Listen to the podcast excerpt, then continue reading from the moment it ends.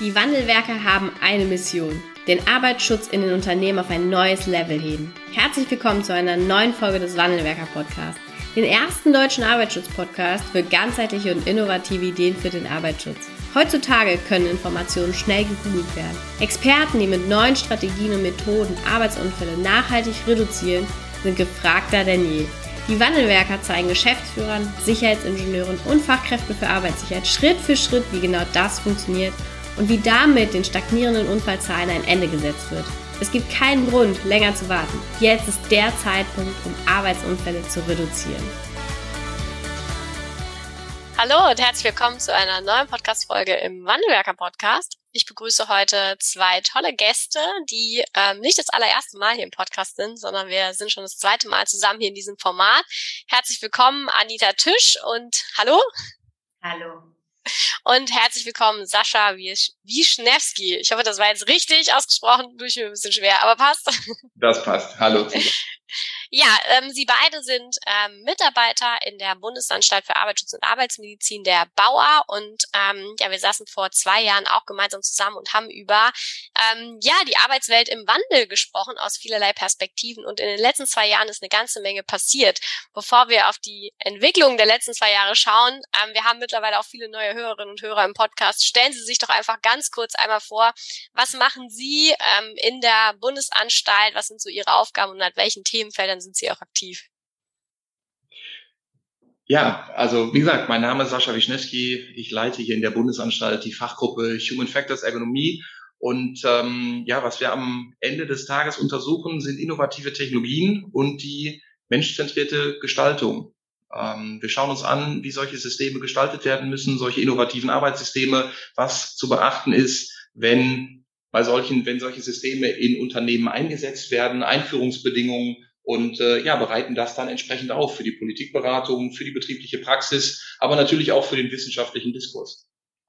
Ja, mein Name, ja, mein Name ist Anita Tisch. Ich leite in der Bundesanstalt den Fachbereich Arbeitswelt im Wandel. Mit unterschiedlichsten Fachgruppen untersuchen wir hier auch äh, den Wandel der Arbeit und auch die Auswirkungen auf Sicherheit und Gesundheit in der Arbeit. Dabei haben wir unterschiedliche Schwerpunkte, insbesondere den arbeitsorganisatorischen Wandel schauen wir uns dabei an, aber eben auch den technologischen Wandel oder den demografischen Wandel.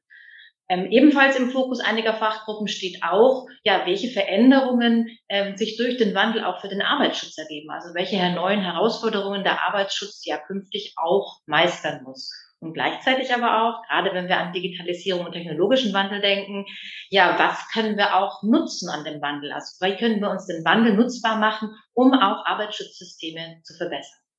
Ja, super, vielen Dank. Ich freue mich, dass Sie wieder mit dabei sind. Ähm, wir in den letzten zwei Jahren, aber gerade schon kurz, das ist eine Menge passiert und nicht nur Corona ist in der Zeit gewesen, ähm, sondern Sie haben auch gemeinsam äh, ein Buch geschrieben und ein Buch veröffentlicht in diesem Jahr. Vielleicht können Sie einfach ganz kurz mal erzählen, worum geht es in diesem Buch?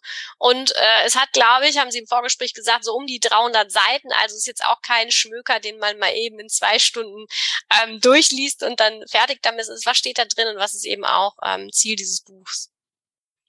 Ja, unser Buch fasst in gewisser Weise eine erste Phase unseres bauarbeiten Schwerpunktprogramms zum Thema Sicherheit und Gesundheit in der digitalen Arbeitswelt zusammen. Wir haben hier zusammengefasst auch eben äh, die verschiedenen Ansätze, die wir hier fachgruppenübergreifend erarbeitet haben. Ein Teil bietet eben unsere Tätigkeitscluster. Wir hatten im letzten Podcast relativ ausführlich auch darüber berichtet, dass wir davon ausgehen, dass die Digitalisierung die Arbeitswelt nicht grundlegend gleich verändert, sondern dass sich eben schrittweise durch den Wandel an Technologien, durch den Einsatz unterschiedlicher Technologien unterschiedliche Tätigkeiten verändern. Und da haben wir uns eben auf vier verschiedene Tätigkeitscluster fokussiert. Genau, wir haben uns da angeschaut, naja, ich arbeite mit Objekten, mit Dingen. Ähm, wie gestaltet sich das? Welche Technologien kommen hier zum Einsatz? Ähm, wir haben uns angeschaut, informationsbezogene Tätigkeiten, also Wissensgenerierung, Wissensverarbeitung, Arbeiten ja, mit Informationen und mit Wissen.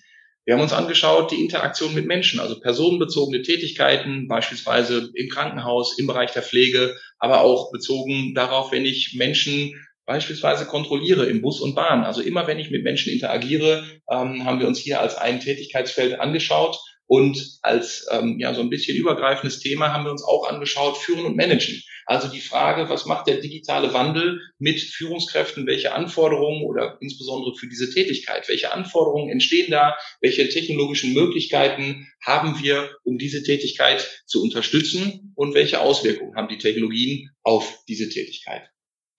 Übergreifend haben wir uns in dem Buch dann damit auch beschäftigt, welche verschiedenen Kriterien es gibt, die, die Arbeit auch im digitalen Wandel menschengerecht zu gestalten und haben dabei eben 13 verschiedene Kriterien äh, entwickelt, die, die wir als Bundesanstalt ein Stück weit konsolidiert haben, auch in einen Expertendiskurs gebracht haben, auch nochmal mit externen Experten diskutiert haben und quasi hier auch zur Diskussion stellen für andere.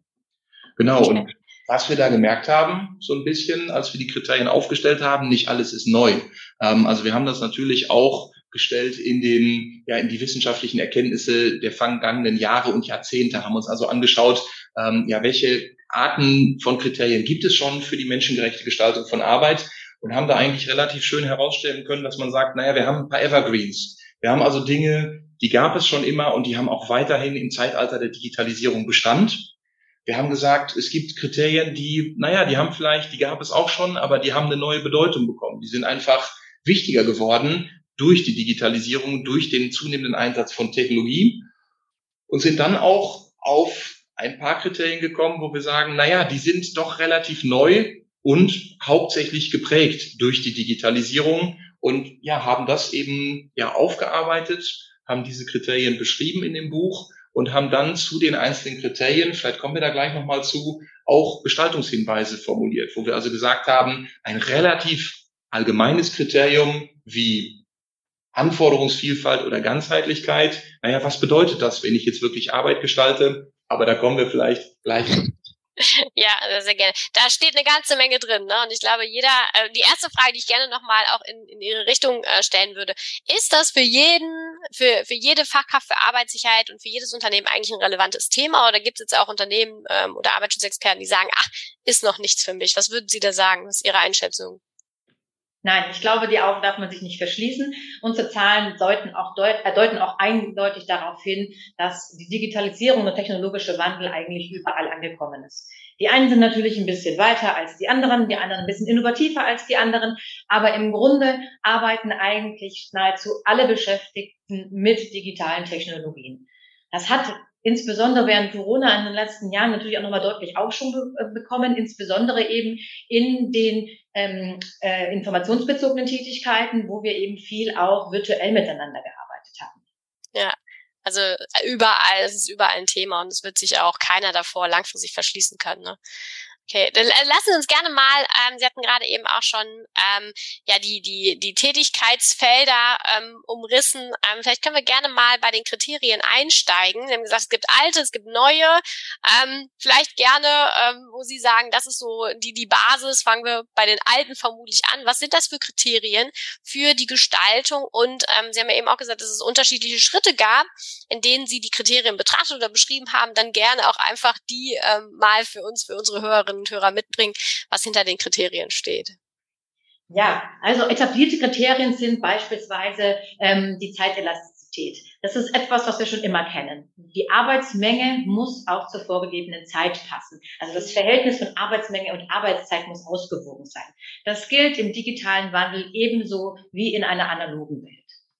Ist das so? Also gibt es da so Erfahrungen zu? Ähm, passt das? Wird das äh, verschärft sich das im Laufe der Digitalisierung oder ähm, ist das etwas, was einfach gleichbleibend schon irgendwo vorhanden ist, also vorhanden gewesen ist? Also tatsächlich haben wir das als ein etabliertes Kriterium formuliert, weil es eben nichts Neues ist. Ähm, es ist eigentlich egal, ob ich mit digitalen Anforderungen zu tun habe oder mit analogen Anforderungen. Die Menge muss eben zur Arbeitszeit passen. Gleichzeitig ist eben das Risiko der Arbeitsintensität eines, was als eine große Herausforderung auch im digitalen Wandel diskutiert wird.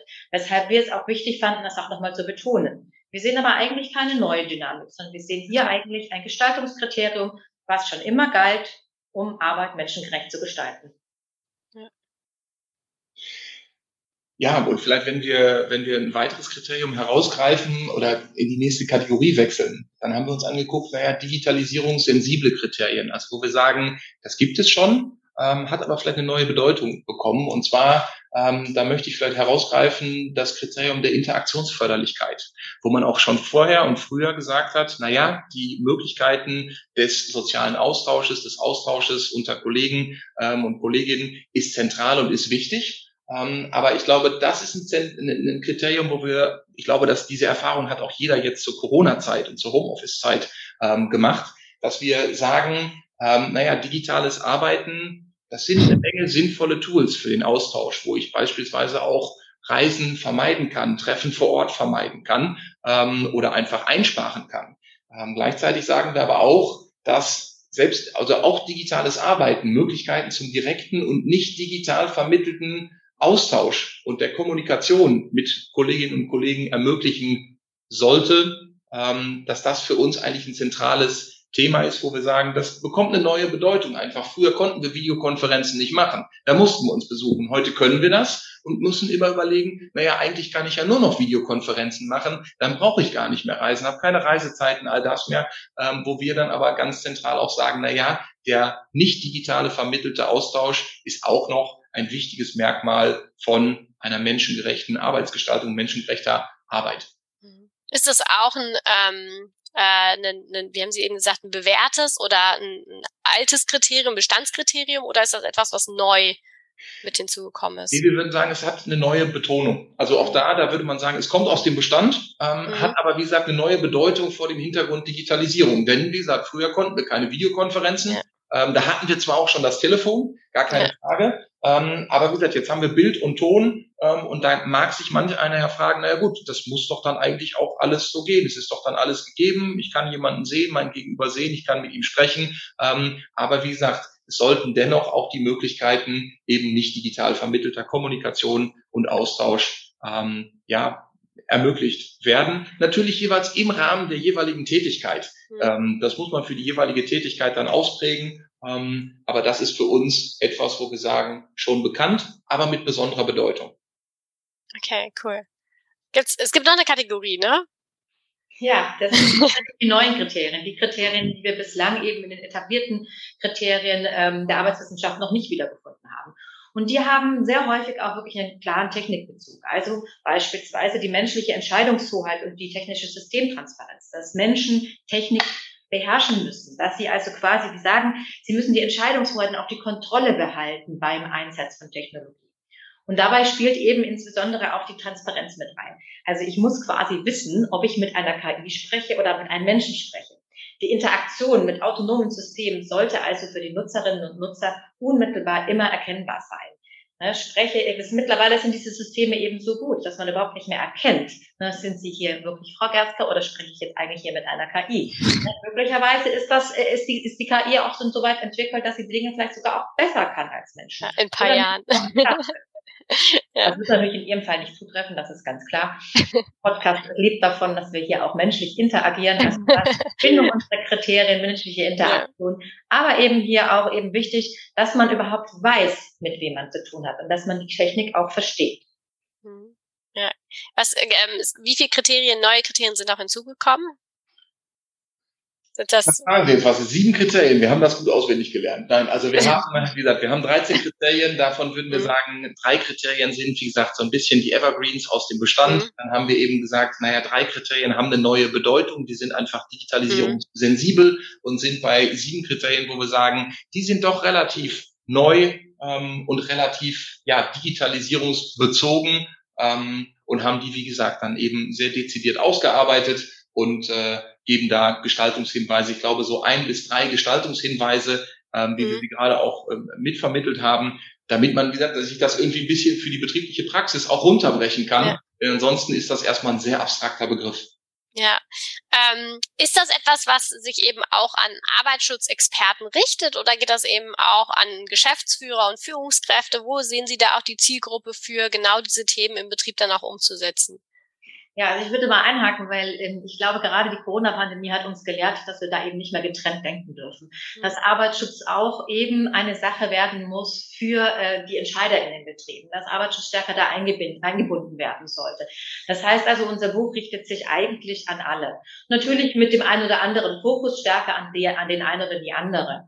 Ähm, ein beispielsweise ein weiteres neues Kriterium ist eben auch wirklich zu sagen, wir brauchen insbesondere im, im technologischen Wandel klare Verantwortlichkeiten für den Arbeitsschutz. Den hatten wir in der Vergangenheit, war das selbstverständlich. In der Zukunft, wenn alles digital läuft, ist das nicht mehr so ganz klar. Beispielsweise eben, wenn wir wieder an das Homeoffice denken. Wer ist wann für was verantwortlich, den Arbeitsschutz auch zu generieren? Diese Verantwortlichkeit muss geklärt werden. Und das kann nicht den Arbeitsschutzexperten im Betrieb alleine überlassen werden, sondern da spielt auch Mitbestimmung mit rein und natürlich auch die Geschäftsführung. Ja, ja, ein ganz wichtiger Punkt. Herr Wischnewski. Ja, letztlich ist es auch so, dass wir, dass wir zum einen haben wir natürlich das, das Buch, vielleicht da so als kleinen Werbeblock, den man auch äh, als Open Access Buch, was man, was man kostenlos runterladen kann, ähm, und dementsprechend kompletten Zugriff drauf hat, ähm, ohne dass da Kosten entstehen. Aber des Weiteren haben wir noch weitere Formate, das heißt, wo wir eben dann genau schauen, dass wir auch Inhalte des Buches beispielsweise in einer Zeitschrift, in einer Schriftenreihe für Praktika ähm, ja, formulieren und dann nochmal spezifizieren ähm, und, und konkreter machen, ähm, so dass wir tatsächlich eben auch diesem Anspruch gerecht werden wollen, von einerseits natürlich für den wissenschaftlichen Diskurs das Ganze zu veröffentlichen, aber eben auch konkrete Handlungshilfen für die Praxis an der Stelle zu geben. Ähm, vielleicht noch so ein bisschen, äh, so, so noch, ich glaube, was, was, was wirklich auch, auch sehr lesenswert ist, ist im Buch. Ähm, wir haben, die Kolleginnen und Kollegen haben Zukunftsbilder entworfen. Denn was haben wir da, oder was haben wir gemacht? Wir haben uns, haben einerseits, was wir sagten, wir haben die Kriterien aufgeschrieben, abstrakt, mit einigen Gestaltungshinweisen, um es etwas konkreter zu machen. Wir haben die Tätigkeiten beleuchtet, wie die Digitalisierung da aktuell aussieht. Und haben dann in so einem Storytelling, narrativen Ansatz Zukunftsbilder entwickeln lassen, oder die Kolleginnen und Kollegen haben das geschrieben, und haben dann eigentlich geschrieben, naja, was würde es jetzt bedeuten, wenn die Digitalisierung in den Tätigkeiten weiter voranschreitet, wir gleichzeitig aber unsere Kriterien als Messlatte anlegen und wie würde dann der Arbeitsalltag von verschiedenen Personen einfach aussehen? Und das ist, glaube ich, wirklich sehr, sehr, sehr lesenswert. Ähm, ich glaube, wenn man allein sich so ein bisschen die Überschriften anguckt, wir haben da Wischmob trifft Datenbrille, wir haben 1 zu 0 KI geht in Führung, ähm, wir haben auch Schwester Agnes Reloaded, gesund pflegen mit digitalen Technologien. Das sind ein bisschen die Überschriften, also wo wir versucht haben darzustellen, was bedeutet es, gut zu arbeiten, menschengerecht zu arbeiten, mit Digitalisierung, mit digitalen Technologien ähm, in den jeweiligen Tätigkeiten, die eben handlungsleitend fürs Schwerpunktprogramm auch sind. Ja, das ist vielleicht auch so ein bisschen der Tenor unseres ähm, Forschungsschwerpunktes. Ähm, wir wollen eben die Digitalisierung als Chance begreifen. Nicht nur auf Risiken hinweisen, sondern als Chance begreifen, eben um Arbeit auch wirklich menschengerechter und gesunder und sicherer zu machen. Ja, sehr, sehr cool. Ähm, können Sie den Werbeblock doch einmal abschließen mit, wo findet man das Buch? Ja, das Buch finden Sie einerseits auch über unsere Homepage, andererseits über den Nomus Verlag, wo das veröffentlicht worden ist. Okay, und da kann man es einfach herunterladen und sich einfach so mit, mit den ersten kleinen Schritten da mal rantasten, ne? über die Kriterien, die da sehr gut definiert sind, über dann die Lösung, Gestaltungslösung, wie man es machen kann. Und ich finde es toll, dass es eben auch so einen kleinen humoristischen Ansatz dann gibt, zu sagen, ja, wie kann das auch in der Zukunft aussehen, ähm, wo man dann natürlich die Leserinnen und Leser nochmal auch ein bisschen anders erreicht, als jetzt in einer äh, wissenschaftlichen Schrift. Ne? Finde ich sehr, sehr cool auf jeden Fall. Werde ich mir auf jeden Fall auch nochmal anschauen. Was sind denn ähm, so Ihre Empfehlungen für die, ähm, egal ob jetzt Arbeitsschutzexperten oder Geschäftsführer, die sich jetzt mit diesem Buch dort hinsetzen und ich sag mal vielleicht nicht von vorne bis hinten die 300 Seiten lesen, aber eben so das Wesentliche für Sie erstmal relevante. Was sind dann so die ersten Schritte, die man vielleicht auch im Betrieb unternehmen kann, um ja ein Stück weit davon umzusetzen? Oh, das, also auch, auch da stellt sich so ein bisschen die, die Frage nach dem Neuen der Digitalisierung. Und die ist gar nicht so einfach zu beantworten. Denn ich, ich glaube, so als, aus arbeitswissenschaftlicher Sicht würde man sagen, naja, schauen Sie sich ganz zentral an, was sind Ihre Probleme, was sind die Tätigkeiten, wo sind Ihre Herausforderungen und suchen Sie dann in einem partizipativen Ansatz mit den Experten vor Ort, die auch mit der Technologie oder mit der Situation konfrontiert sind, an einer, suchen Sie eine Lösung. Also letztlich, ich selber bin von Haus aus Ingenieur, deswegen darf ich das vielleicht sagen, ähm, entwickeln Sie keine Technologie und suchen Sie hinterher ein Problem dafür, sondern identifizieren Sie das Problem, finden Sie eine passende Lösung, weil dann wird sie eingesetzt, dann wird sie auch genutzt. Fahren Sie einen partizipativen Ansatz, dann haben Sie die Experten und die Kolleginnen und Kollegen ähm, vor Ort mit eingebunden. Das wären so ein bisschen die Sätze, wobei ich da fairerweise sagen muss, da könnte man mir jetzt vorwerfen, das ist aber nichts Neues. Da würde ich sagen, das ist richtig, aber das macht es nicht falsch. Ja, ja, sehr, sehr ja, halt noch zu ergänzen. Also Innovation nicht des Innovationswillens zu tun, sondern wirklich zu überlegen, was sind die Dinge, die wir eben in dem Prozess in unseren, in unserem Betrieb verändern möchten. Und wenn wir in die Veränderung gehen, dann lohnt sich unser Buch zu lesen, eben auch sich die Kriterien nochmal zu verdeutlichen, vielleicht auch zu verinnerlichen und eben im Prozess mitzudenken und im besten Fall auch zu berücksichtigen. Ja. Herzlichen Dank, herzlichen Dank an Sie beide, dass Sie wieder Gast im Podcast waren. Ähm, hat äh, Spaß gemacht und ich freue mich dann auf, vielleicht nicht ganz in zwei Jahren, auf die nächste Runde mit Ihnen. Dankeschön. Vielen Dank. Danke für die Einladung. Vielen Dank, dass du heute wieder dabei warst. Wenn dir gefallen hat, was du heute gehört hast, dann war das nur die Kostprobe. Willst du wissen, ob du für eine Zusammenarbeit geeignet bist? Dann gehe jetzt auf www.wandelwerker.com-termin und buche dir einen Termin. In diesem 45-minütigen Beratungsgespräch wird eine Strategie für dich erstellt. Du erfährst, in welchen Schritten du an der Einstellung der Menschen im Unternehmen arbeitest, sichere Gewohnheiten schaffst und somit die Arbeitsunfälle nachhaltig reduzierst. Vergiss eine Sache bitte nicht. Wenn seit Jahren die Unfallzahlen bei dir stagnieren, dann verbessert sich der Zustand nicht von alleine. Du brauchst einen Berater, der dir zeigt, welche Schritte du befolgen sollst und welche lieber nicht. Wir haben Geschäftsführern, Sicherheitsingenieuren und Fachkräften für Arbeitssicherheit in Deutschland, Österreich und der Schweiz dabei geholfen, die Sicherheitskultur in deren Unternehmen und bei deren Kunden zu verbessern. Als Kooperationspartner des Verbandes für Sicherheit, Gesundheit und Umweltschutz bei der Arbeit liegt es uns am Herzen, dir das notwendige Handwerkszeug auf dem Weg zur Vision Zero zu zeigen und bei der Umsetzung zu unterstützen. Wenn du wissen willst, ob du für eine Zusammenarbeit geeignet bist, dann sichere dir jetzt unter www.wandelwerker.com-termin deinen persönlichen Termin.